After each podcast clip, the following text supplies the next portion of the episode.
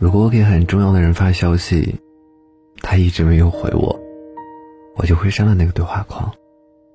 因为看到那个对话框，就总感觉到看见自己的卑微和讨好。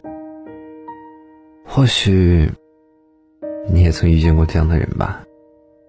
无论什么时候，你找他，他永远有着比你重要的事情在忙，忙着工作。忙着应酬，忙着和别人谈天说地，忙着发朋友圈，就是没有时间回复你消息。你兴致满满的编辑了一大段话发出去，和他分享路上看到的花、天上的云和耳机里单曲循环的歌曲。你满心期待他的回应，他却迟迟没有动静。你善解人意的为他找理由。安慰自己说，他只是在忙，没有注意到手机响了，或者说手机刚好没电了。你宁愿相信他是因为忙忽略了你，却不愿相信或许在他心里，你根本没有那么重要。他其实没有那么在意你。有一句话说。我所有的秒回，不是因为我很闲，是因为你很重要。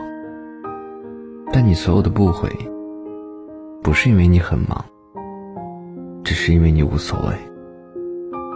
正因为爱的不够，才借口多多。你相信吗？如果真正心里有你的人，他对你随时都会有空。凌晨一两点。你说你失眠睡不着，他会陪你聊天说话，一直到你睡去。早晨六七点，你跟他分享新鲜出炉的早餐，他刷着牙，也会空出时间赞美你的勤奋。只要是你的消息，他都不会错过。